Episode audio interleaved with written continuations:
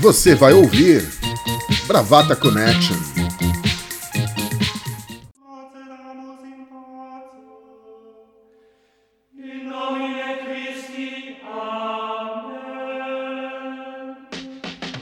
Olá, brava gatos, brava gatas, brava lovers, brava fãs, brava amigos, brava tudo. Eu sou Maurício Gaia e esse é o seu Bravata Connection. Não, gente, peraí, peraí, peraí. Eu não sou Maurício Gaia. Vocês estão me ouvindo. Eu sou Maria Laura e estou substituindo Maurício Gaia. Bom, Maurício Gaia não vai poder participar do programa hoje, talvez nem do próximo. A gente não pode dar muitas informações. Só posso dizer que Maurício Gaia gravou uma mensagem de seu iate para vocês aqui do Bravata. Lavei toda a louça da casa da Laura, tô aqui há oito horas. Eu peço, por favor, quem puder ver essa mensagem, liga pra polícia, eu tô em cárcere privado. Não era para rodar essa mensagem? Bom, Maurício Gaia está bem, está feliz, com certeza vai poder participar do próximo e ao longo do programa vamos tentar dar algumas dicas sobre o paradeiro de Maurício Gaia. Conosco, aqui, de Londres, Bumbum Cremoso. Fala, Bumbum. A gente perde, a gente perde é, status com essa mudança. Eu era bombom, virei bumbum. Mas tá valendo. A gente está revelando o verdadeiro sobrenome, nome aí do nosso bumbum cremoso. Bom dia, boa tarde, boa noite, Lau. Vamos nessa, tamo junto. Temos aqui a beldade, motivo pelo qual o boto cor-de-rosa fica vermelho de amor. Fala, querida Bia. Nossa, por essa eu não esperava. Oi, oi, oi, turma. Prazer estar aqui novamente. Tenho pavor de boto. Sempre nadei. Eu não sei explicar. Eu sempre nadei em rio, mas eu também sempre ouvi história. Mas então, tenho muito medo de boto. Nunca, jamais, em tempo algum, vocês me verão nesses passeios turísticos dando peixe pro boto. Eu, nem rosa, nem cinza, eu, nenhum. Eu excluí o jacaré para poder fazer um agrado, eu errei na música. Não, não, eu acho eles super fofos, mas assim. Hum. Eu entendo. Temos aqui também o maior colecionador de miniaturas de corcel, aquele carro que queria ser um Del Rey. E ele coleciona só para provar que as vitórias independem exclusivamente do esforço. Juca, o anti-meritocracia. É, é, boa, boa noite, Maria Laura. É um prazer estar aqui com vocês de novo. É, a, a, as fake news sobre os meus carros, é, grandes ou miniaturas, continuam independente do âncora, né? Agora, eu, eu conclamo os ouvintes, Maria Laura já deu uma pista, a mandarem cartas para a redação dizendo para nós, nos orientando, palpitando, onde estaria Maurício Gaia? O povo quer saber. Maurício Gaia está financiando noitadas, bebedeiras e certamente infidelidades. Infidelidades. Infidelidades, com certeza. Fazia tempo que esse bordão não aparecia. Maurício, sai Maurício Gaia, volta, tríade da felicidade. Vamos lá, gente. Bravata dessa semana não poderia tratar de um assunto diferente. As quizumbas na casa do Senhor.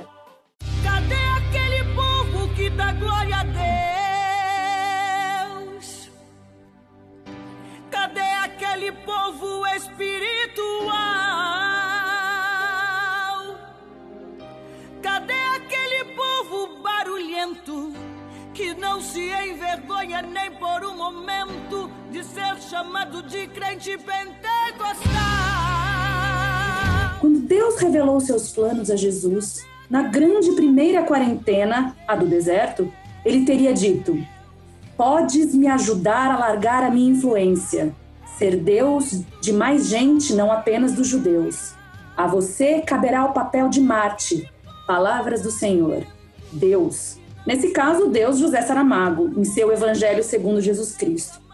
Nessa mesma passagem, Deus assegura a seu filho o papel de glória, porém apenas depois da sua morte. Serás venerado, pessoas viverão, morrerão por ti e matarão também. E por três páginas consecutivas, Deus, José Saramago, compartilha sobre as consequências desse amor. Guerras, traições, cruzadas, inquisição. Deus espalhando seu amor e poder feito pandemia sobre o globo. Sangue e martírio, tudo em nome do Pai, do Filho e do Espírito Santo. Pedido feito, sacrifício cumprido, o tour do Senhor correu milênios. Assim, dessa forma, tantos templos isentos de impostos foram construídos. Para concluir, o grande devoto do ateísmo Christopher Hitchens escreveu: Deus não criou o homem à sua imagem e semelhança, foi o contrário. Isso explica a profusão de deuses e religiões, que tanto tem adiado o desenvolvimento da civilização. E aqui, para explicar a civilização, o organograma das religiões, os últimos babados do templo, ele, o oráculo dos morros cariocas, Arthur Crispim. Explica pra gente essa quizumba na casa do Senhor. Mas é a pergunta de um bilhão de dólares. Eu comecei a. A gente definiu a pauta e comecei a estudar aqui a árvore genealógica da Flor de Lis e, e eu acho que quem conseguir desenhar essa árvore genealógica ganha um Nobel de medicina ou de física, porque é uma questão de espaço-tempo bizarro. A Flor de Lis, ela foi mãe do Anderson, ela foi sogra do Anderson depois virou mulher do Anderson. E essa história começa muito, muito atrás, lá no Jacarezinho. A Flor de Lis é do Jacarezinho, que é numa favela muito pobre na zona norte do Rio. E é uma favela que é conhecida pela Cracolândia, principalmente no, no, nesse século XXI, começo dos anos 2000. O Rio, durante muitos anos, impediu a entrada do crack. Era uma ordem, tanto do Comando Vermelho quanto uh, do terceiro comando para evitar é, que se perdessem os dependentes. O crack é muito barato e muito incapacitante. Porém, com a morte dos mais velhos e tal, ou, ou quando a nova geração assume o crime, é, essa, essa proibição cai. Mas, de qualquer maneira, voltando, a Flor de Lis tinha lá os seus três filhos biológicos ainda no Jacarezinho e aí teve os cinco filhos da, adotivos da primeira geração. Vamos supor eles são os X-Men da Flor de Lis, né? E a partir disso daí, o Anderson era um deles que começa a namorar Simone, a, a filha biológica, e depois o Anderson se apaixona pela Flor de Lis e vice-versa e larga a Simone. E nesse momento ela começa a adotar os X-Factor, que são a segunda geração de, de adotivos as coisas começam a melhorar, ela, ela se muda para Niterói, São Gonçalo, rola o famigerado filme que tem peso de novela global, né? Porque até figurante do filme é, é tour famoso. E lá em Niterói, em São Gonçalo, que é a Manchester Carioca, São Gonçalo é uma cidade super populosa, ao lado de Niterói, e assim, é a sucursal do inferno. É, e São Gonçalo é uma cidade assim. E a Flor de Lis, ela criou um, uma igreja ela fez uma igreja flor de lis. E tentou se eleger vereadora, não conseguiu. Depois ela foi apadrinhada por Harold de Oliveira, que é um cara que faz parte desse nicho gospel há muito tempo. E a partir disso, a Flor de Lis se elege deputada federal com 200 mil votos. 200 mil votos. A gente pode dizer que metade desses votos vieram dos filhos adotivos a outra metade dos fiéis da igreja. é, esse, esse projeto político dos evangélicos no Rio de Janeiro, eu estava até vendo isso, o, o Witzel não foi preso, mas assim, nos últimos 30 anos, a única pessoa, além do Witzel, que está na bola 8 para ser preso, a não ser preso, o único governador que não, não foi preso no Rio de Janeiro se chama Benedita da Silva. Preta, favelada, de excelente caráter. O resto, mano, viu o sol nascer quadrado dia sim ou dia não, mas viu. O projeto político do evangélico é muito forte, partiu muito do Rio de Janeiro. Todo mundo tem o seu nicho político. E não adianta dizer que isso daí é a minoria evangélica. Esse negócio pentecostal tem uma coisa que eu li em algum lugar que eu esqueci, não é da, da minha alcunha. Eu gostaria muito de ter, ter cunhado isso, mas eu esqueci pentecostalismo, essa questão protestante, ela nasce na Alemanha, ela envelhece na Inglaterra, apodrece nos Estados Unidos e é consumida no Brasil. E esse nicho ele faz um estrago, um estardalhaço e um estrago. Você tem um partido da Igreja Universal, que eu acho que hoje em dia se chama Republicanos. Você tem o. É o Crivella. É o Crivella. Você tem o Silas Malafaia com o irmão, o sócio de Cavalcante na Câmara, lidera a bancada. Você tem a Bispa Sônia, que fez ramificação no futebol, porque o Kaká era o grande benfeitor. E futebol é, é, é a base do, do, uma das bases culturais do nosso país. Então, obviamente, os atletas de Cristo são importantes. Né? O Kaká usava aquela camisa I belong to Jesus, e quando todo mundo sabe que o único Jesus que importa no futebol é George Jesus. É, você tem Valdomiro Santiago, que teve aquela questão do canal de televisão. E todos esses caras, por mais que se odeiem, eles se unem no, no ideal comum de levar esse projeto evangélico. E aí você tem vários, Pastor Everaldo, foi preso hoje. Preso estamos gravando, hoje. Estamos gravando na sexta-feira, Pastor Everaldo, e foi preso por vários crimes, mas um deles não foi poluir o Rio Jordão né? Porque ele batizou Bolsonaro no Rio Jordão. Foi o pastor Everal. Esse crime ele não foi julgado. Tipo, o próprio Haroldo de Oliveira, você tem vários é, cantores gospel ou que pessoas que se, se aliam a esse tipo de religião para poder prosperar. É, e esse projeto político está cada vez mais arraigado no país. É claro que seria muito cruel dizer que só os evangélicos fazem esse tipo de coisa. Nós tivemos padre Marcelo Rossi nos anos 90, com, vendendo 2 milhões de cópias com Erguei as mãos e dar glória a Deus. Tem esse padre Robson aí que desviou uma grana federal agora, bilhões e milhões. Escândalo de pedofilia na Igreja Católica é água. Né? A Igreja Católica que roubou muita coisa.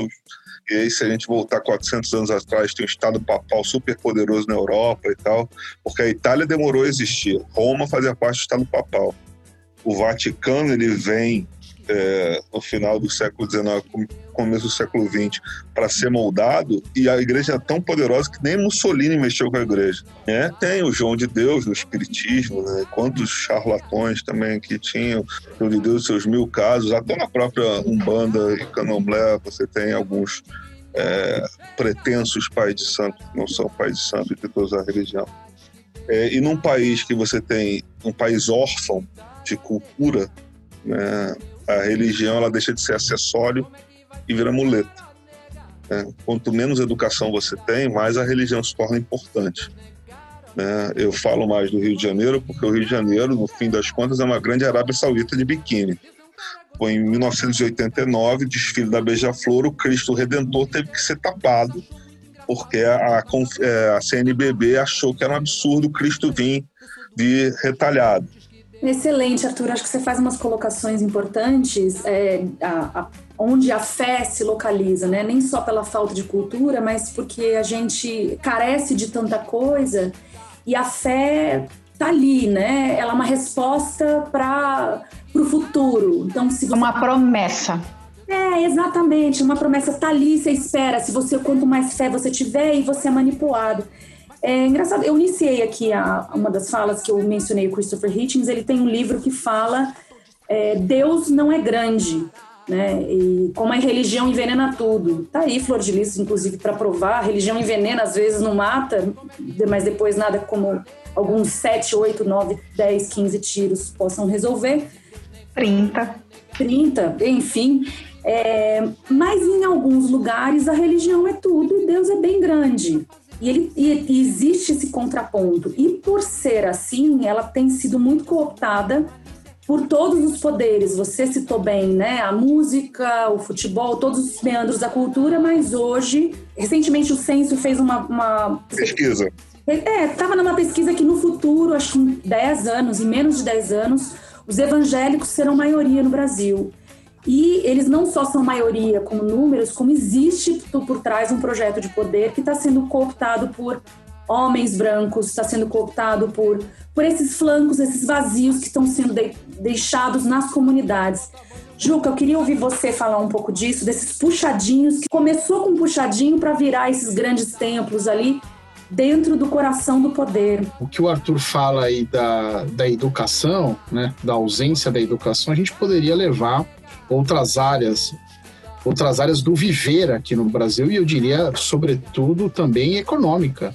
Né, do, sobretudo de infraestrutura social, por exemplo. Em muitos lugares, é, como você disse, Deus é grande e os, os que se auto-intitulam emissários de Deus acabam tendo um poder, é, inclusive um poder político, de persuasão muito grande, porque eles têm um poder econômico, então é um lugar onde, por exemplo, é um clichê falar isso, mas é onde o Estado se ausenta, é onde o Estado se coloca normalmente como usurpador, né, usurpador da liberdade, usurpador, usurpador da vida do outro. A gente pode ver isso é, é, nas comunidades carentes no Brasil inteiro. O Rio é muito simbólico disso. E aí, nesses lugares, uh, pontificam mesmo o pastor, né? Que, se você for pensar até a origem, por exemplo, lá atrás, do PT, de, consolida de consolidação, de transição da esquerda brasileira, da luta armada, do partidão, né?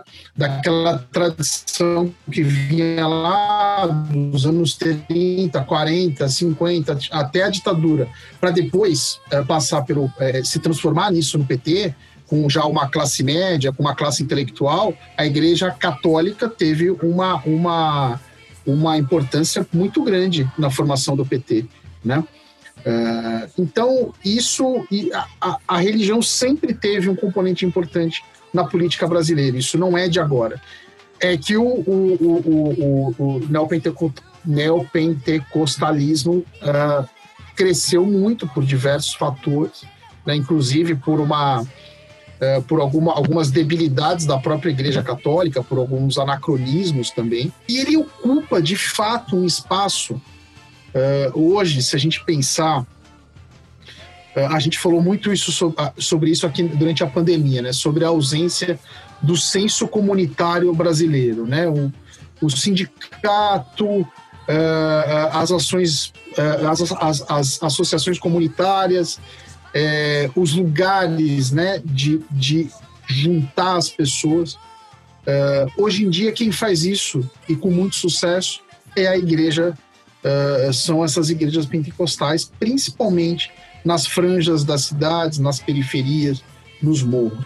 Eu, eu achei curioso quando o Arthur fala da. A gente está discutindo aqui a vida privada da, da, da Flor de Lis. E é uma coisa curiosa isso, porque assim como é, é, Deltan Dallagnol, há três anos atrás, estava dizendo que o Instituto Jurídico da Prescrição era uma proteção para bandidos, e essa semana ele foi salvo pela prescrição, veja só. A Flor de Lis não precisava é, estar agora tendo sua vida pessoal escrutinada a questão é que eles não nos ouvem, né? A gente que quer, que quer, que quer separar o, o Estado e a Igreja, que a fé, as pessoas exerçam sua fé é, no privado, né? Mas que isso não influencie no Estado, nas políticas públicas, né? A gente não quer saber da vida sexual, familiar é, da Flor de Lis. Ela transa com quem ela quer, ela sai com quem ela quer, e se ela quiser pegar o namorado da filha e todo mundo tá bem na família assim, isso não é problema de ninguém, né? Mas a gente é obrigado a trazer esse assunto à tona, é, porque é inevitável apontar a hipocrisia que move né, esse projeto de poder, esse falso moralismo que é o famoso fiscal do coalheio, né? O que o outro quer fazer, porque o vizinho é gay, não pode ser gay, porque a fulana fez aborto, porque é uma vagabunda que transa com todo mundo. E aí a gente vê que o castelo dessa gente é um castelo de areia, um castelo de cartas, com um, sopro cai facilmente. A gente vai desenvolver o assunto, inclusive essa, essa temática aí da, da política na religião e falar disso em relação ao bolsonarismo, que eu acho eu acho que o bolsonarismo foi muito esperto nesse campo. É, você falou da, da vida sexual da Flor de Lis e é, é, é legal a gente falar sobre isso, porque é, ela foi muito exposta como mulher, né? Não, não tem como a gente não perceber isso. Mas está sendo acusada de matar o marido porque se separar dele seria muito problemático. E essa é uma questão da mulher e a gente não pode deixar de falar sobre outra passagem sobre as mulheres, que foi a questão da menina de 10 anos que engravidou sendo estuprada pelo tio e ao ter recebido em Recife, porque não pôde fazer o aborto lá no Espírito Santo, onde ela mora, precisou ir para Recife, ela encontrou ali uma legião de católicos, gente do bem, tentando dissuadir a ideia, porque o corpo, um feto ali não poderia, uma vida não poderia ser perdida.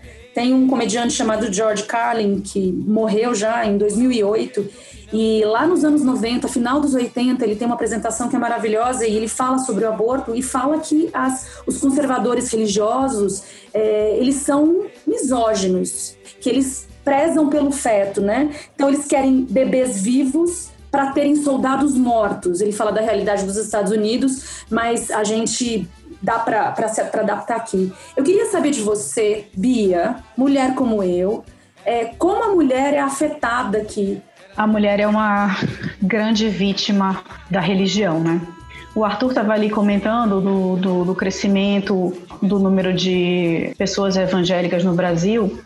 É, só queria colocar aqui em números Uh, no último censo publicado pelo IBGE, que é de 2010, né, não é, o, não é atual, as religiões evangélicas são a segunda religião mais popular no Brasil. Tá? Então temos católicos e em seguida evangélicos. E de 2000 para 2010, o, o crescimento uh, do número de evangélicos uh, foi de 60%. E aí é o que você mencionou, que a, a, a projeção é que ultrapasse o número de, de, de católicos Uh, nos próximos 10 anos. Entretanto, né, isso, a violência contra a mulher, a violência, não só a violência física, mas a violência psicológica, a violência com relação à mulher, ela não é uma prerrogativa só da, das igrejas evangélicas, né? Obviamente. Nosso grande número de religiões aqui no Brasil são religiões é, judaico-cristãs, o neo-evangelismo, né? E a mulher sofre, é, sofre essa violência, sofre essa, essa minimização em todas, né?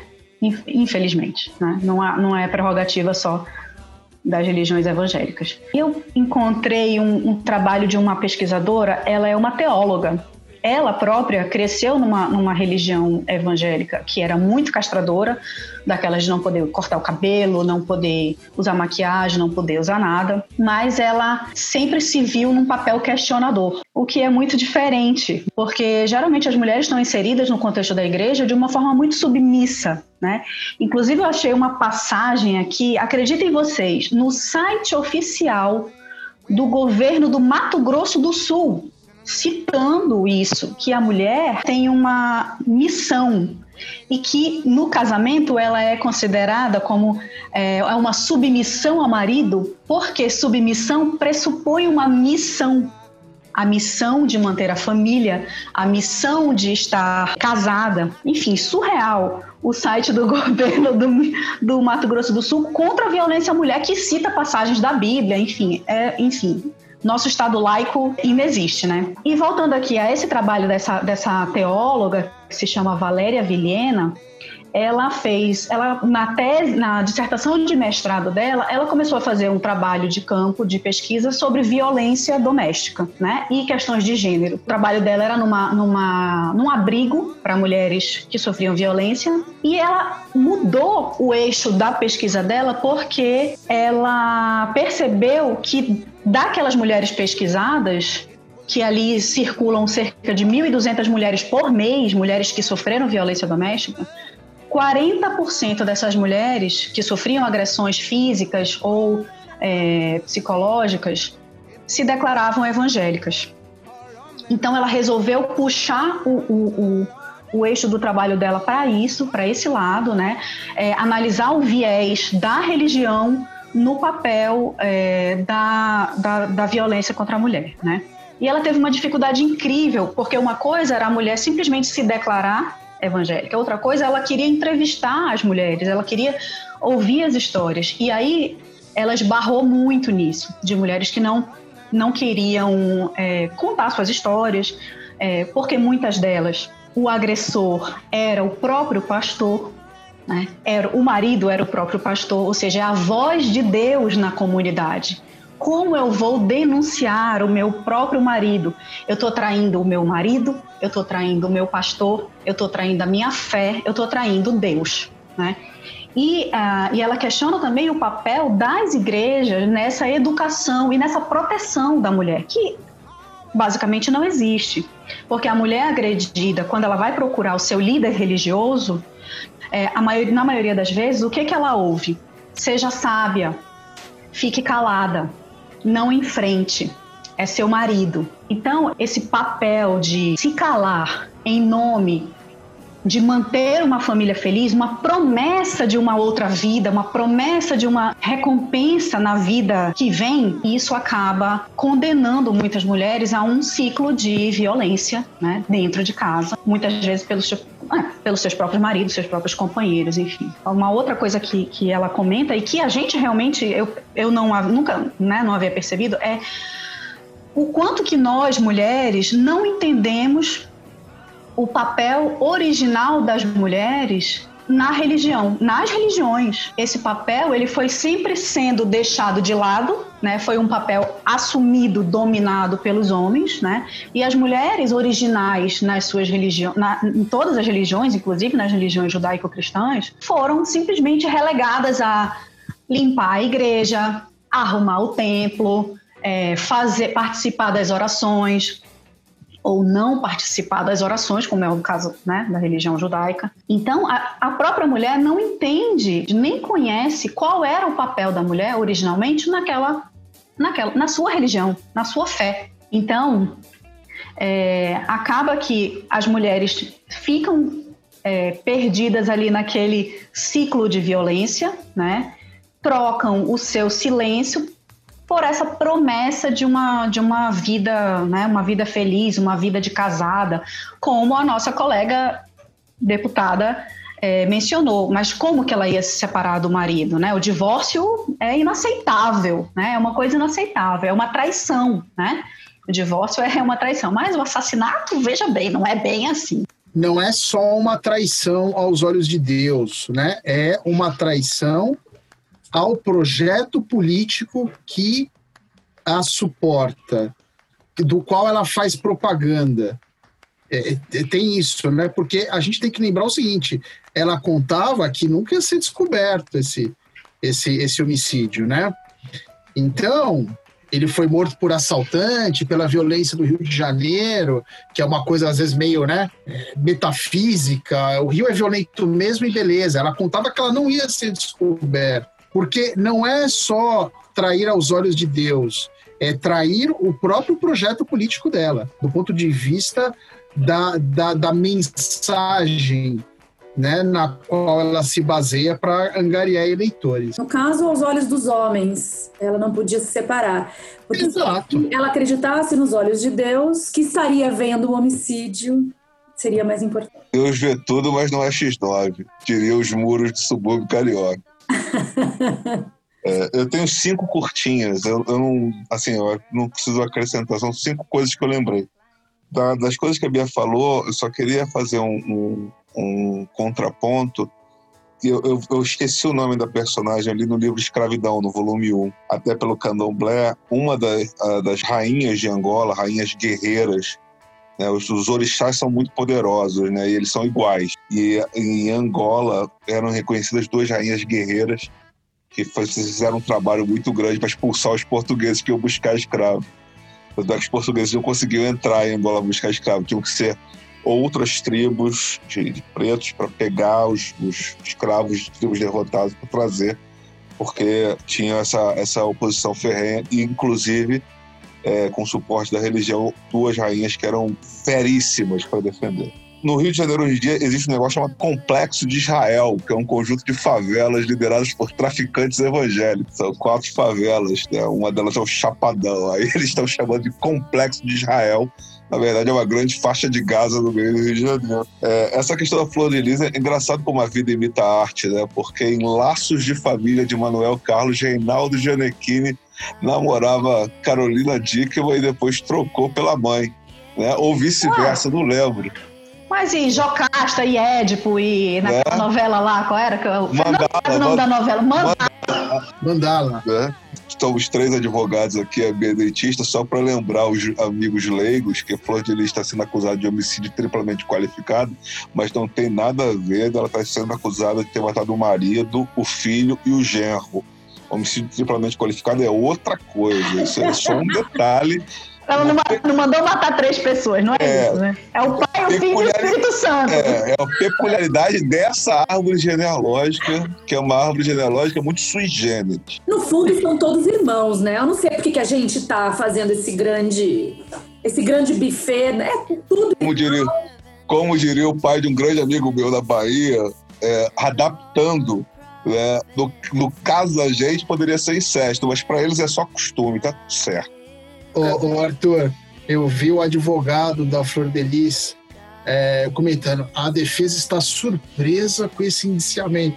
E eu, eu pensei comigo mesmo: puta que pariu, ser advogado tem hora que é uma merda, né? Da entrevista. Ele tem que fingir surpresa. Ele fala, a defesa está surpresa. E aí ele finge, ele faz uma encenação de que ele está surpreso. É você tem que acreditar, você tem que estar imbuído da mentira, né? É surreal, bicho. O engraçado dessa, dessa, dessa galera do neopentecostal é, que o que mais me intriga, a, além do fato deles acharem que Deus é surdo, que todo mundo grita, eles todos se baseiam nos evangelhos que são Novo Testamento que é uma parada mais hippie, era de aquários e coisa e tal. Mas na hora que o bicho pega, o negócio deles é só o Velho Testamento. É dedada, murro, murro no olho, estátua de sal, é, mata os filhos. É, é o o bicho pega. É, não tem perdão nessa hora, não. É o próprio Deus castigador, entendeu? Que é o Deus BDSM, tipo, Deus Marquês de Sade. Deus já desce com chicote, com algema, aquele negócio botar na sua boca. É uma violência danada, velho. Nada é mais fácil hoje do que ter uma igreja SA, né? Porque o, o, ali é uma franquia que já vem pronta. Você basta o fiel ter a fé e mora, a moral está construída. Se houver alguma mudança, você faz uma adaptação, você faz uma, uma interpretação diferente da leitura da Bíblia. E essas pessoas elas são preparadas para reconhecer o demônio o outro. Eles sempre esperam aquele que vem bulir com a sua fé. E bulir com a sua fé é te tentar contra aqueles que você acredita, quem você está seguindo. Então, se a gente pegar essa legião dos que seguem o Bolsonaro, que também falam em nome da religião, que falam em nome dessa fé cristã, que falam em nome dessa gente de bem. E aí pega a mulher dele, que também é religiosa, e pega a Flor de Lis, e pega Pastor Everaldo. Qualquer coisa que acontece, vai ter gente defendendo Flor de Lis, não acreditando, achando que isso é uma conspiração do demônio ou de qualquer pessoa. Uma armação. Para atacar a fé deles. É um discurso coeso, você está mexendo ali com, com coisas muito grandiosas dentro da, da, da, das pessoas, né? Que é a fé. Se você tira a fé da, de uma pessoa, que é o que o Christopher Hitchens fala, eu não sou contra a fé. Eu entro numa igreja, eu posso reverenciar todos aqueles monumentos. Eu vou respeitar as, os santos, as imagens, só não me peçam para servir ao Deus deles. Eu, eu vou debater com essas pessoas, mas não me peça para servir. Eu vou ser excomungado por eles porque eu sou uma ameaça, eu sou um risco, porque se eu falo que Deus não é grande, se eu falo que a religião envenena, eu estou colocando ali uma pulga no, no que ampara a fé dessas pessoas. Porque se eu posso ouvir Deus e servir a Ele sem ter o aparato da religião, o que é da religião? Então, essa construção é complicada, ela é muito complexa, né? Ah, é isso. É, uma coisa é, é, eu, eu própria, né? Você, quando você começa a, a, a entender, a amadurecer um pouco melhor e entender o seu papel como mulher na sociedade e todas as coisas que estão ao redor disso, todos os, uh, os momentos de violência que são normalizados, todas as pequenas ou grandes ações que são normalizadas na nossa vida, como é, o dia a dia, mas que são violências, né? É, quando você começa a entender isso, quando, você começa a, a ler um pouquinho sobre feminismo, isso aconteceu comigo. O feminismo me afastou do judaísmo. Você é, como eu já ouvi uma vez num, num, num casamento evangélico, né? É, mas que cabe aí para todos, a mulher é um vaso é, e nada mais, né? É um enfeite, é, ela não tem um papel válido né? Ela não tem um papel válido. O papel da mulher é aquilo que o homem é aquilo que o homem permite a ela. Por exemplo, um exemplo claro, a cozinha, a educação dos filhos. A igreja precisa é, toda a castidade, toda forma de essa crença que, que é construída é uma forma assim o homem casado e a mulher casada é mais fácil de você ter um controle né do que se a sexualidade não reprimida é, as pessoas começam a, é, representa a liberdade. Então quanto mais você conseguir deixar as coisas quadradinhas mais fácil para para a religião e para essas pessoas serem é, submissas. Então, essas, todas essas santidades que são criadas são formas da igreja manter, e a igreja eu digo todas, né? Não tô, manter aquele o rebanho unido, o rebanho calmo, e ali ouvindo a palavra de Deus. E é uma forma de o poder se perpetua. Não por acaso, no judaísmo, os livros da Torá são os primeiros livros do Velho Testamento, né? Os livros que são written and directed by Quentin Tarantino, né? Que é aquela coisa bem pesada, assim, bem sanguinária. É, mas são, são as regras, né? As regras estão é, ali todas delineadas, né? Enfim. É, eu, eu peguei uma passagem aqui é, de um, um dos ensaios da Hannah Arendt, que ela fala assim: nada é mais comum do que a combinação de violência e poder. O domínio pela pura violência vem de onde o poder está sendo perdido. É precisamente o encolhimento do poder, a impotência gera a violência. Então, é, eu acho que isso que a gente está falando, todos nós estamos falando a mesma coisa, né? É, o poder que a, que a igreja é, detém com relação aos seus, aos seus fiéis, é, e aqui eu, eu, eu friso de novo, principalmente em cima das mulheres. E talvez, se esse estudo dessa, dessa teóloga fosse, esticasse um pouco mais, ela ia, com certeza ela ia entender que as maiores vítimas dessa violência, dessa, dessa, dessa dominação é, social, econômica, ela iria encontrar que são mulheres negras, com certeza, né? Se ela seguisse ainda aí pelo, pelo. Mas enfim, né? Não tem isso publicado, tudo bem. Se cruzar os dados. Sim. Beleza, é, é, mas é porque assim, eu, eu imagino que seja complicado você buscar dados, por exemplo, na delegacia da mulher, a pessoa chega para fazer é, uma, uma queixa, enfim, eu não sei se eu estou usando o termo técnico, é, mas com certeza não tem ali qual é a sua religião. Não tem, não vai ter. Isso não, não deve fazer parte do, do da anamnese do caso, entendeu? Então esses dados acabam se perdendo. É, são dados que ela conseguiu, por quê? Porque ela foi trabalhar com uma, um abrigo, né? Uma casa é, que abriga mulheres que sofrem violência. Porque eu, eu imagino que, por, por, exemplo, eu busquei no site do IPEA é, os dados de violência e realmente não existe esse recorte uh, de religião. É, e aí eu queria só puxar uma outra coisa aqui que é interessante, que essa violência, quando ela se dá, seja ela, de novo, física ou psicológica, ou enfim, é, ela, ela passa a ser tratada dentro da comunidade como uma fraqueza, uma fraqueza do homem, uma fraqueza do marido. Foi o diabo, foi o demônio, não foi ele próprio, né? Ela é terceirizada para um para uma outra entidade, né? Ela é terceirizada para a figura do demônio, né? Então ele não tem culpa é, você tem que perdoar, você tem que né, manter, você tem que segurar, você tem que apoiar, né? Você tem que curar o seu marido, essas coisas, né? Mas enfim, queria ter, queria é, trazer essa passagem sobre da, do poder e tá ligado, intimamente ligado com a violência, porque eu acho que é o que permeia, é o que permeia o nosso, a nossa, é, o nosso dia a dia, que é o que o Fernando comentou, onde o, onde o Estado não chega, alguém chega. Ou chega a igreja, ou chega a milícia.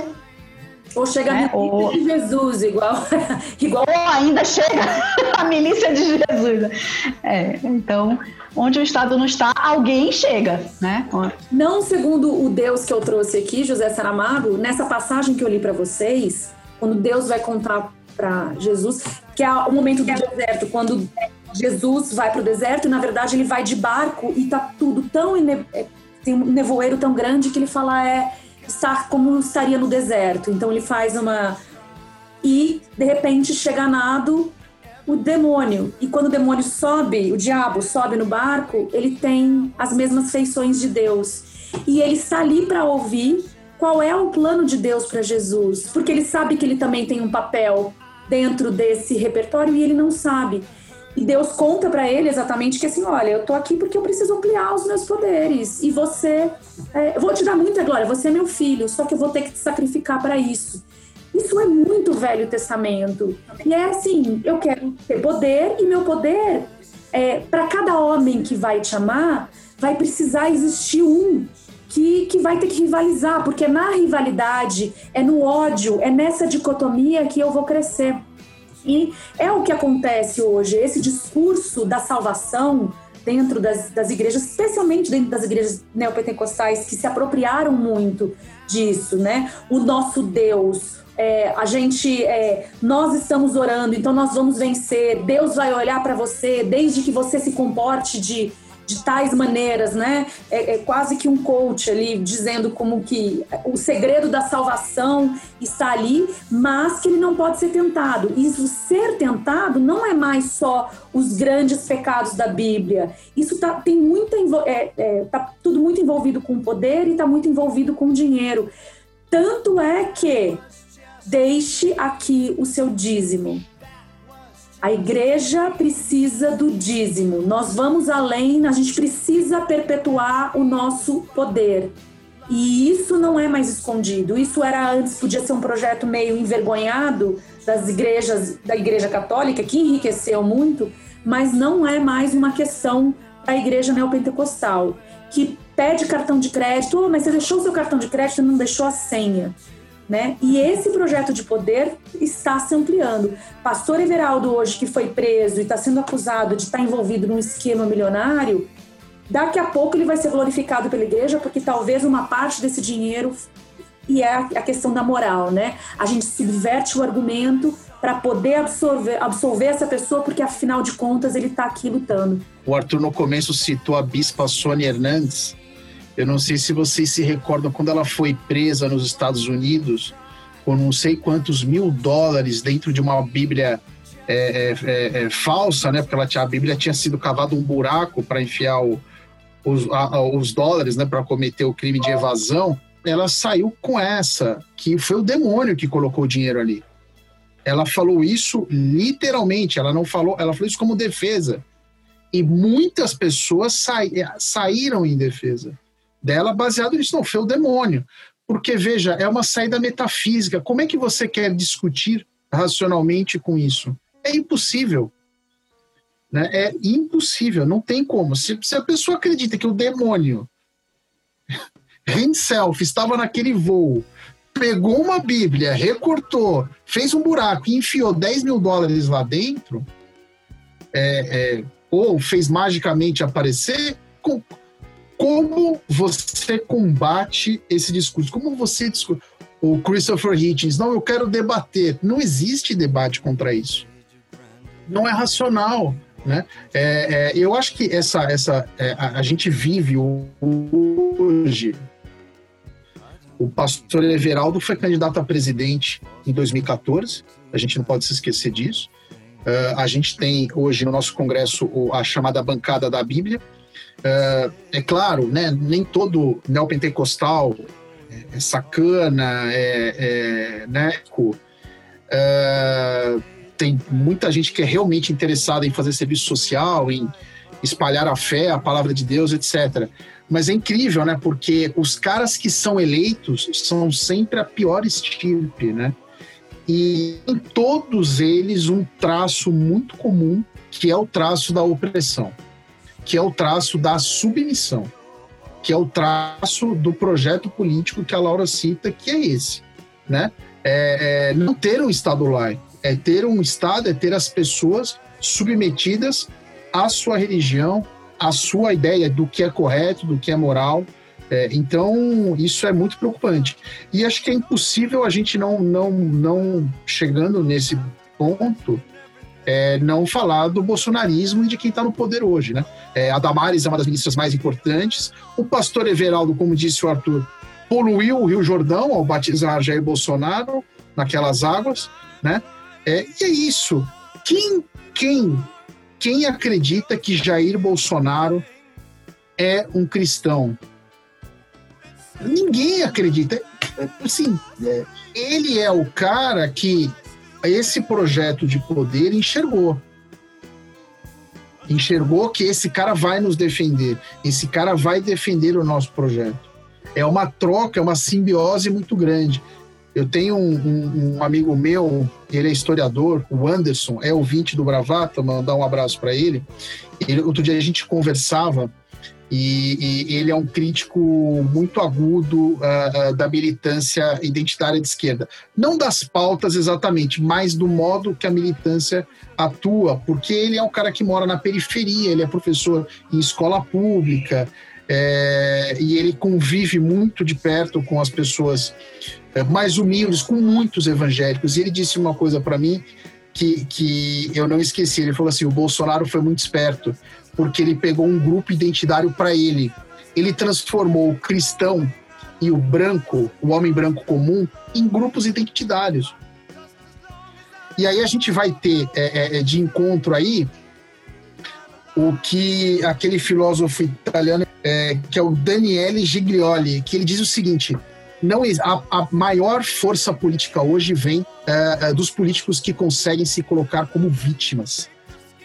E você, se você pegar o discurso, o discurso evangélico, o discurso bolsonarista, eles estão invariavelmente eles se casam nesse papel de vítima eles são vítimas da esquerda, claro, do comunismo, mas eles são vítimas da universidade, da imprensa, da ciência. Da, da ciência. Isso casou perfeitamente. O, o, o, o pastor Marco, Marco Feliciano, por exemplo, ele não desiste do projeto dele de criminalizar o que ele chama de cristofobia. Que é o quê? Que a gente está aqui, por exemplo, fazendo essa crítica aos evangélicos, a gente pode estar sendo cristofóbico. Né? E isso se casa perfeitamente com que o, a teoria do Anderson, que, claro, é uma coisa rudimentar do ponto de vista acadêmico, ele ainda está desenvolvendo, mas é exatamente isso. É, o, é, o, é um grupo identitário. O bolsonarismo captou isso e vende isso como um grupo identitário que está sofrendo. Né? Então, assim, quando você. É, o, o, o, o direito, por exemplo, ao casamento homoafetivo, a, a, o, o, o, casal homoafetivo poder adotar num país em que crianças moram na rua, sem pai nem mãe, né? É, eles tomam isso como uma, um assinte, como uma violência contra eles. E pessoas como Flor de Lis, pessoas como Jair Bolsonaro, pessoas como o pastor Everaldo, não importam o que eles façam, porque eles estão nos defendendo. É essa, é, é a chave é essa, né? É, é e, e só por último, uma só para contar uma experiência pessoal, uh, uh, eu estou lendo um livro do Michel Houellebecq, o, aquele escritor francês, que chama Submissão, que é uma França distópica uh, governada por um presidente muçulmano, Mohammed Ben Abbas. E, e tem um personagem no livro que é um, um aposentado do serviço secreto francês, ele diz o seguinte: mas é óbvio que nós vamos ser governados por, por, por religiosos, porque eles, e aí tem um papel fundamental da mulher que a Bia estava tá, falando, eles não só procriam muito mais do que nós, como eles fazem questão de transmitir os valores deles. Enquanto nós, secularistas, eh, iluministas, defensores da democracia, do Estado laico, temos um ou dois filhos, e falamos, por exemplo, nossos filhos que vão escolher a religião deles no futuro, e se eles quiserem ser ateus, é uma escolha deles, é uma proteção do indivíduo.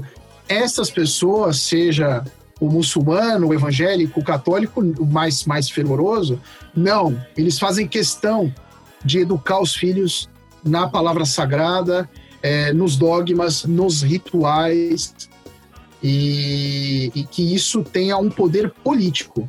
Né? Então, não tem. E se você trans, transpor essa realidade do livro, que é ficcional, aqui para o Brasil, você percebe que, por muito pouco, ou nós já estamos no caminho da submissão.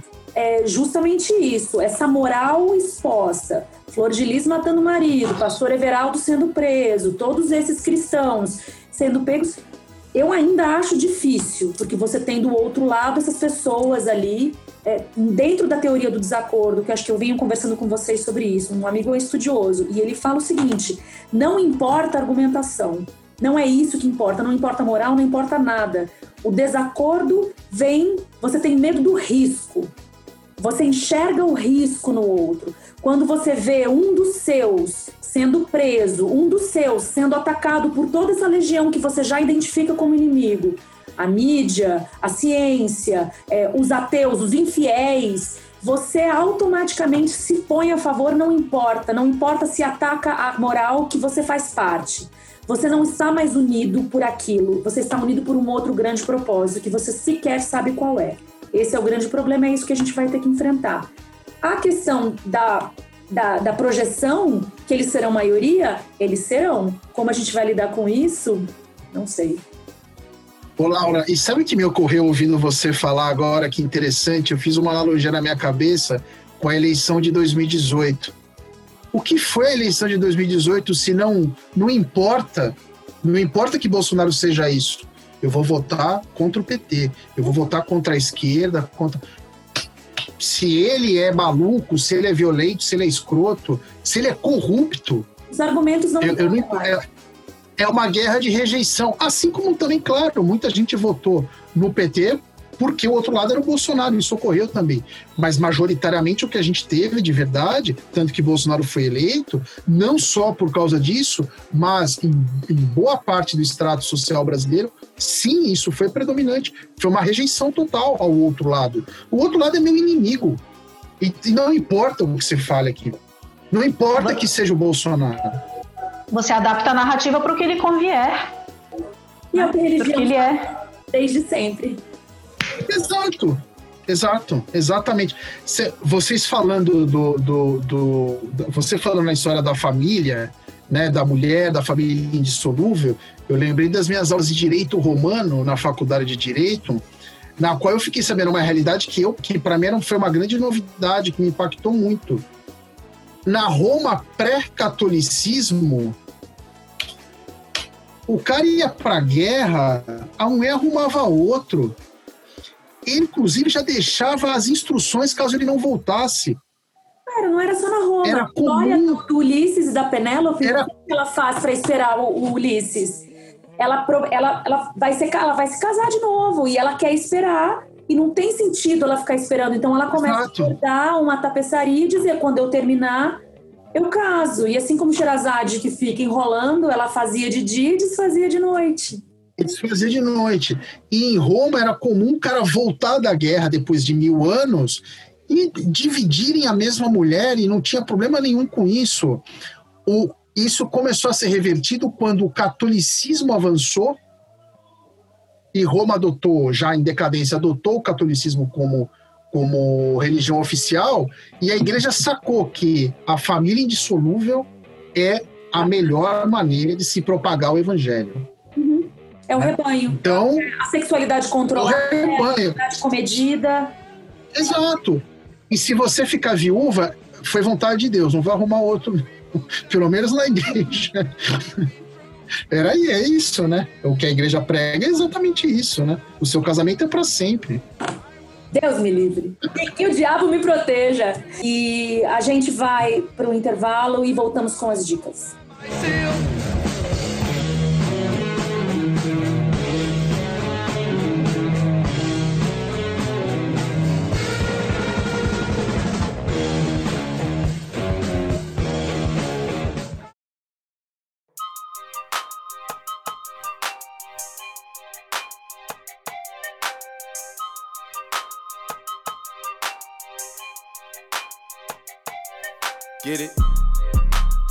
Pessoal, voltamos com as dicas. Arthur, qual é a sua dica?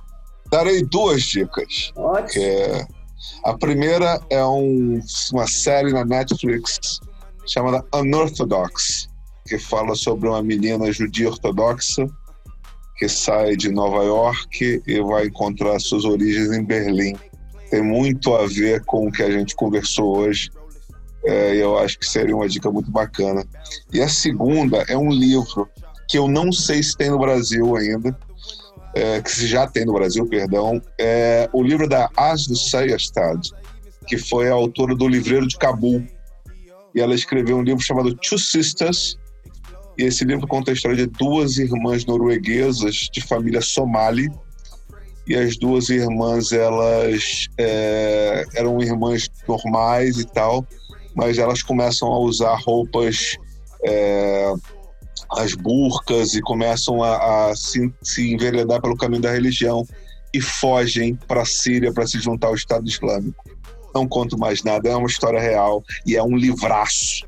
Se você. Eu espero que tenha em português, eu vou pesquisar, mas se não tiver e você puder ler em inglês, eu recomendo, porque esse livro é sensacional.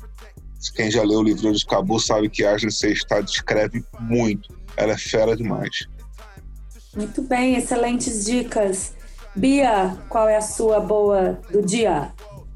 Eu peguei uma dica justamente dessa. Na verdade, essa dica vai para mim também, dessa teóloga Valéria Vilhena, Valéria Cristina Vilhena. Depois da, da, da publicação da, da dissertação de mestrado dela, ela publicou um livro que se chama Evangélicas por Sua Voz e Participação, Gênero em Discussão. Né? E ela questiona justamente onde está a voz das mulheres na igreja, né? na teologia, se existe espaço para essa voz, existe espaço para criar essa voz, né? Eu fiquei, eu não li esse livro, eu fiquei muito curiosa. Eu li a dissertação de mestrado da Valéria, que é incrível, incrível, uma dissertação de 2009.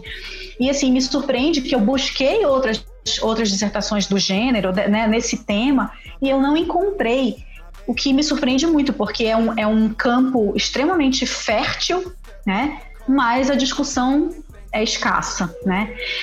É, enfim, e eu tenho uma outra dica também, uma dica bem mundana, que é o seriado Lucifer na Netflix, que é o demônio mais gostoso do universo.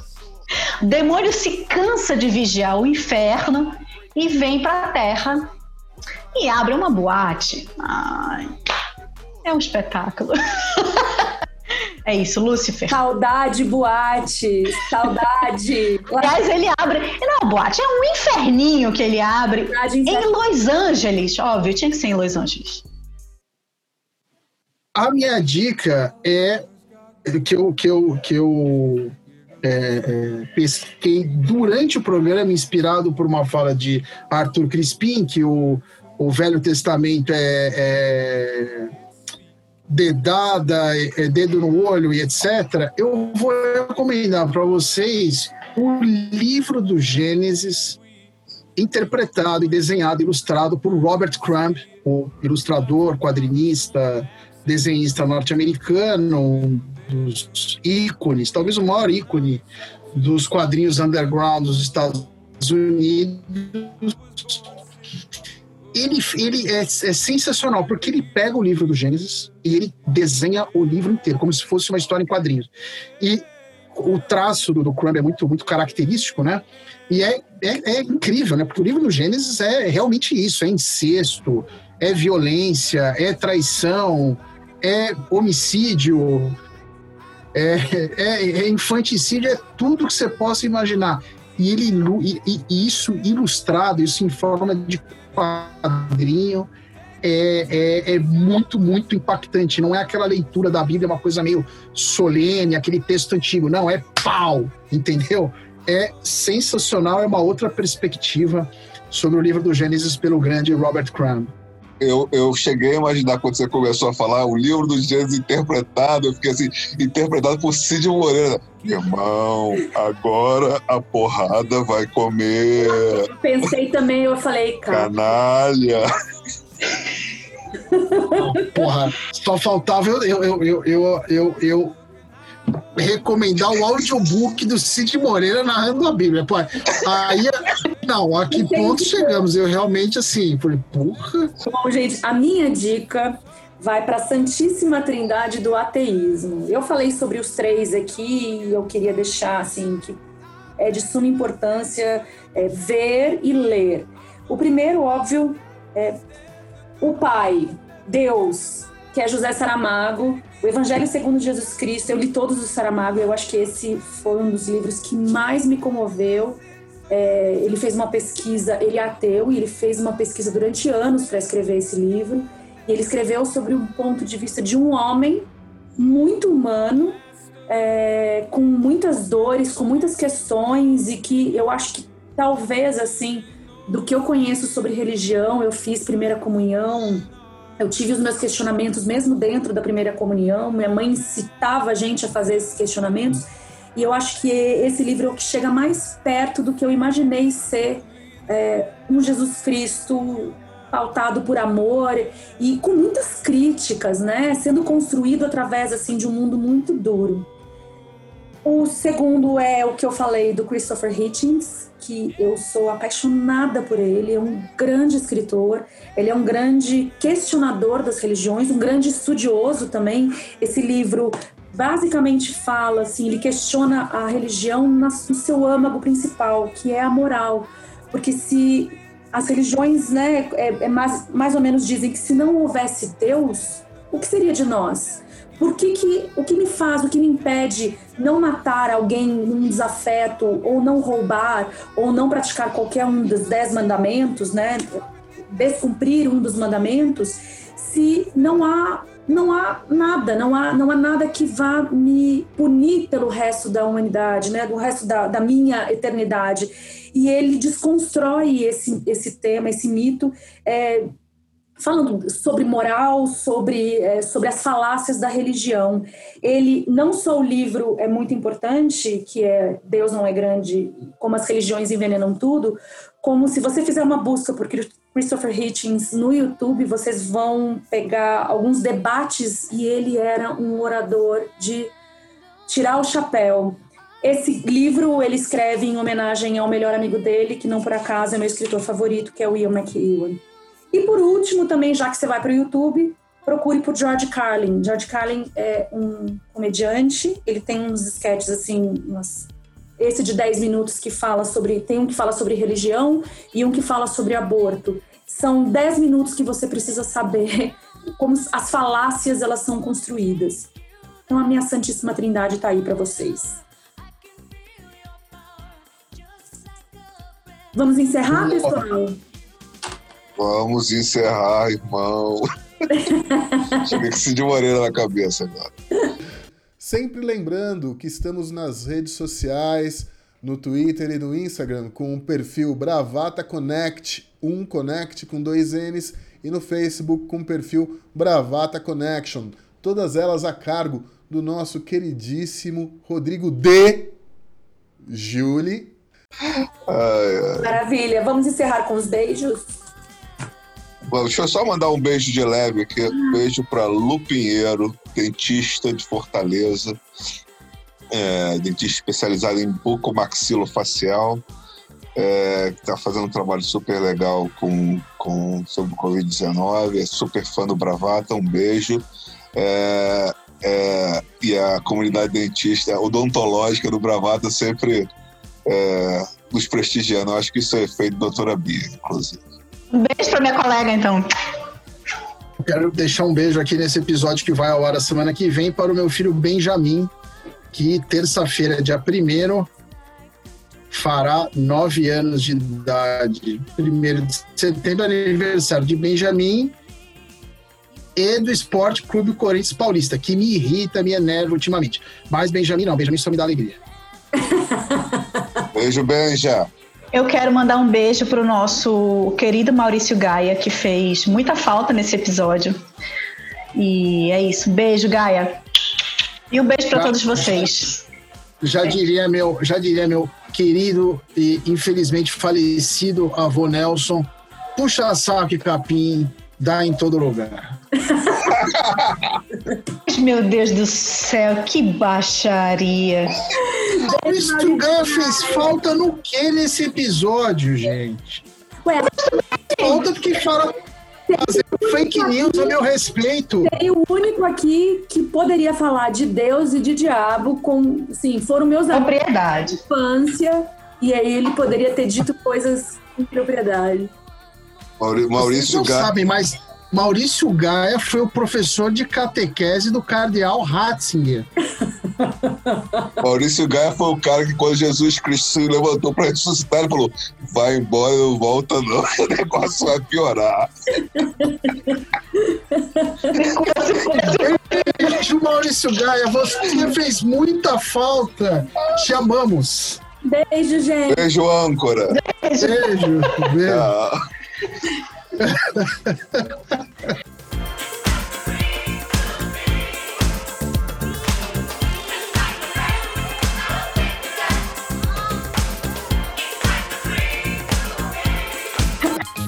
Você ouviu Bravata Connection.